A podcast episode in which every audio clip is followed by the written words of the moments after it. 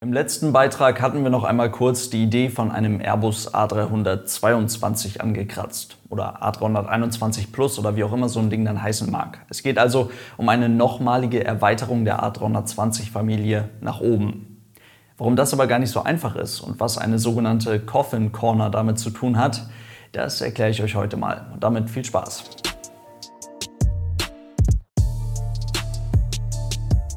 Und damit hallo und ganz herzlich willkommen. Ich hoffe, es geht euch gut. Airbus fährt mit der A320-Familie echt eine ziemlich erfolgreiche Strategie. Und das, obwohl diese Strategie ja doch irgendwo durchaus vergleichbar ist mit der Strategie, die Boeing bei der 737 fährt.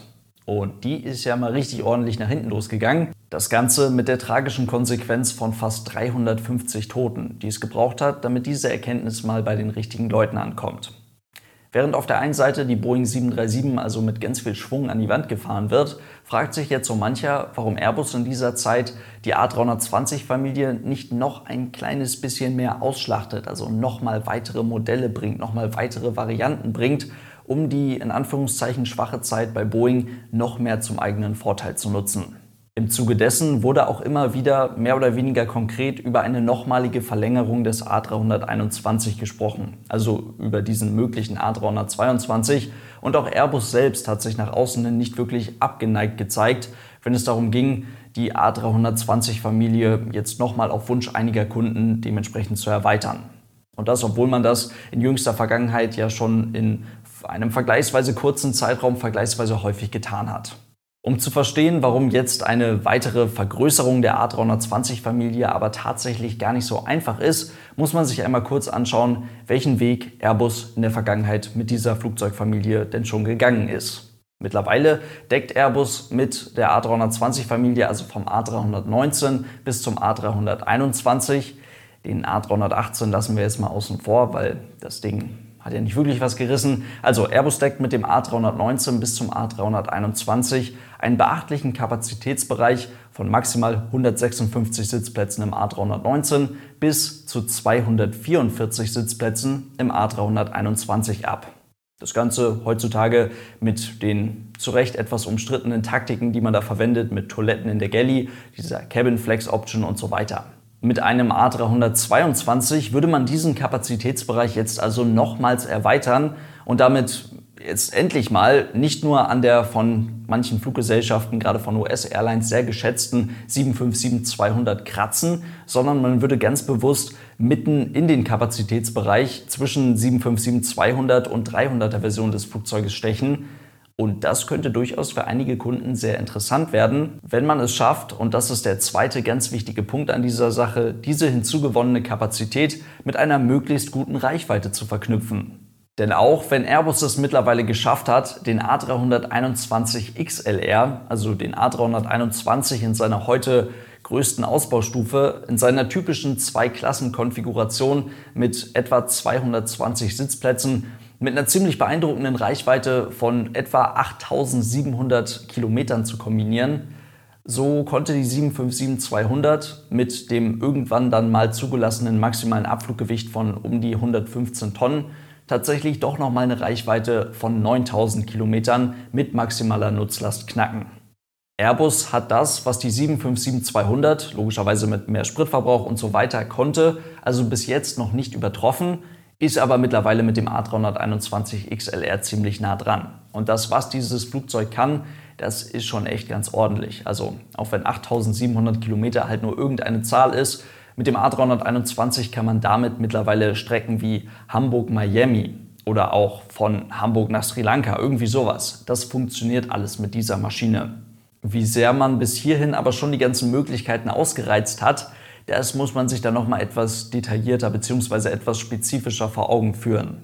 Denn damit, dass diese Flugzeuge einen Kapazitätsbereich von 156 bis 244 Passagiere abdecken, damit ist es ja nicht getan. Im Zusammenhang damit ist vor allem ein Blick auf das maximal mögliche Abfluggewicht der verschiedenen Flugzeugtypen sehr interessant. Das liegt nämlich beim A319 bei knapp 76 Tonnen. Beim A321 waren es zuletzt 93,5 Tonnen.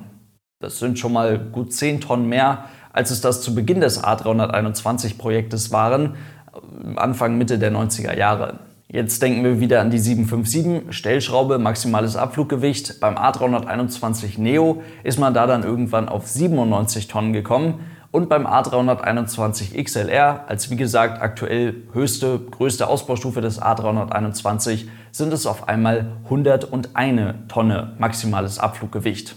In der Entwicklung vom A320 zum A321 wurden schon strukturstärkende Maßnahmen an den interessanten Stellen durchgeführt, aber man hat natürlich versucht, die Unterschiede zwischen den beiden Flugzeugen auf ein Minimum zu reduzieren. Aber ich denke mal, der Punkt wird ziemlich klar. Die Differenz zwischen dem maximal möglichen Abfluggewicht des A319 und dem, was heute maximal beim A321 möglich ist, liegt bei etwas mehr als 25 Tonnen. Und das alles auf der identischen Tragfläche. Zumindest dann, wenn die Klappen eingefahren sind. Sind die Klappen ausgefahren, dann gibt es durchaus einen Unterschied zwischen der A320 und der A321 Tragfläche. Es klingt auf Deutsch ein bisschen dämlich, aber der A320 hat eine Einspaltklappe, der A321, um damit die Flügelfläche nochmal minimal zu vergrößern, eine Doppelspaltklappe. Das lässt wenigstens schon mal erahnen, dass man bei der A321 Tragfläche schon mal ein bisschen nachhelfen musste. Dass die A321 Tragfläche durchaus irgendwo ein kleiner Kompromiss ist. Und während sich heute aus den modernen Triebwerken immer noch mal ein bisschen mehr Leistung herauskitzeln lässt, liegt das Problem tatsächlich am Bauteil Tragfläche. Es scheitert an der Performance dieses Bauteils. Und um das jetzt ein bisschen besser nachvollziehen zu können, gehen wir mit dem ganzen Gerät mal auf Reiseflughöhe.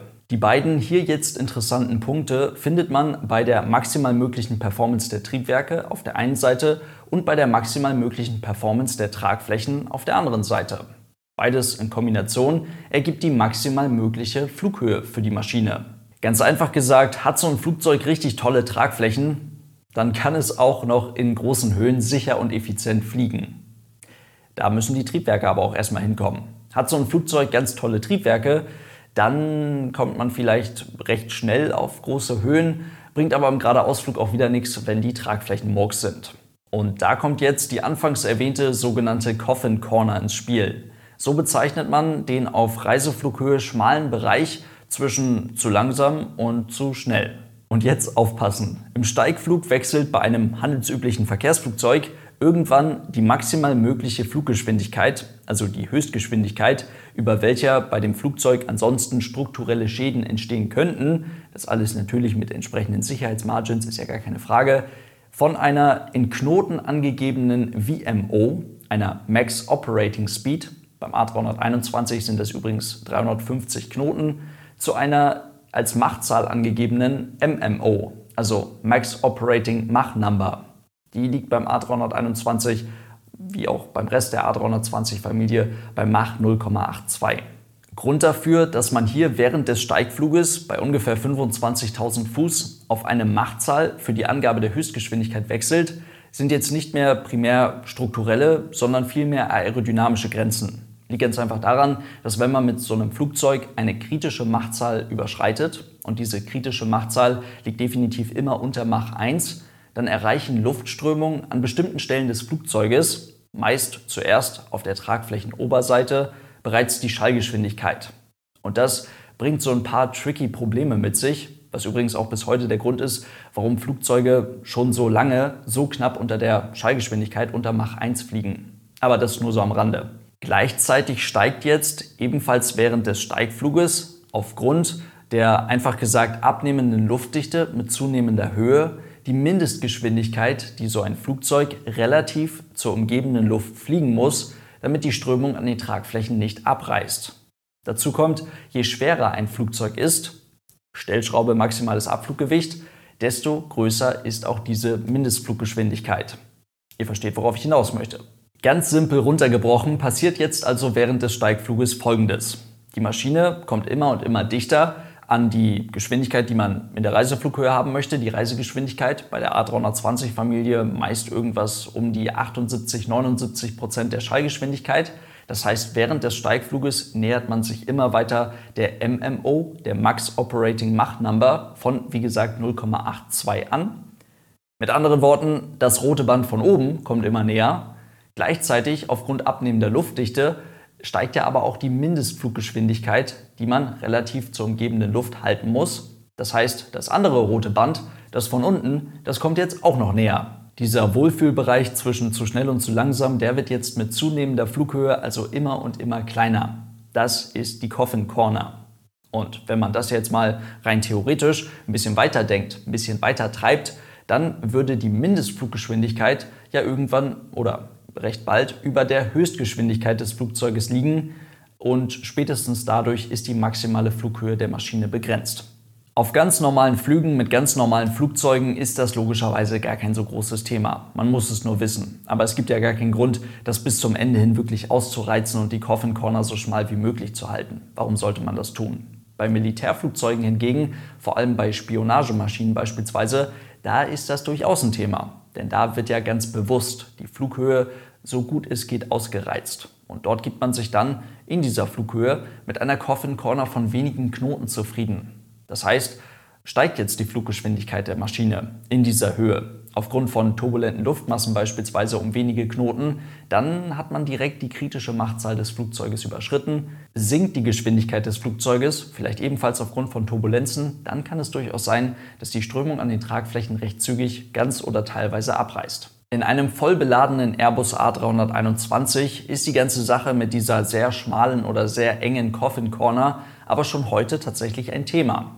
Das heißt, ein nochmals schwererer A322 ist mit dieser Tragfläche eigentlich undenkbar, weil sich das Flugzeug viel zu lange in ineffizienten Reiseflughöhen aufhalten müsste, bis die Maschine aufgrund des dann verbrauchten Sprits endlich leicht genug ist, um weiter zu steigen. Die Tragfläche, die heute die gesamte A320-Familie trägt, ist hier jetzt also tatsächlich für einen möglichen A322 der limitierende Faktor. Die Tragfläche kann ganz einfach nicht mehr, beziehungsweise kann für einen A322 nicht genug. Und diese Tragfläche jetzt einfach mal ein bisschen zu vergrößern, um sie aerodynamisch für den A322 fit zu machen, das ist auch nicht so wirklich eine Option, denn hier würden schon ein paar Zentimeter mehr Spannweite ausreichen, damit der A322 aus den für Standardrumpflugzeuge an den meisten internationalen Flughäfen so wichtigen 36 Metern maximale Spannweite fällt. Dazu kommt, größere Tragflächen bedeuten logischerweise auch immer etwas mehr Gewicht. Und Zusatzgewicht wäre hier echt ein bisschen kontraproduktiv, denn durch mehr Gewicht würde die Mindestfluggeschwindigkeit, also die untere Grenze dieser eben besprochenen Coffin Corner, ja eigentlich dann doch eher weiter ansteigen. Ist also alles nicht so einfach. Die Tragflächen müssten unterm Strich tatsächlich also aerodynamisch besser werden. Und das ist genauso teuer in der Entwicklung, wie es sich anhört. Und bevor wir das vergessen, ein nochmal längeres Flugzeug ist auch Tailstrike anfälliger. Und das ist auf jeden Fall auch bei Airbus ein Thema. Boeing zeigt bei der 737 MAX 10 ja schon ganz gut, mit welchen Tricks man da eventuell nachhelfen könnte. Aber das sieht schon wieder alles sehr aufwendig und teuer aus. Also gibt es für den A322 vielleicht doch nochmal ein etwas besseres Klappensystem, um dem entgegenzuwirken. Eigentlich eine ganz gute Idee, aber was ist, wenn die Landeklappen mal ausfallen?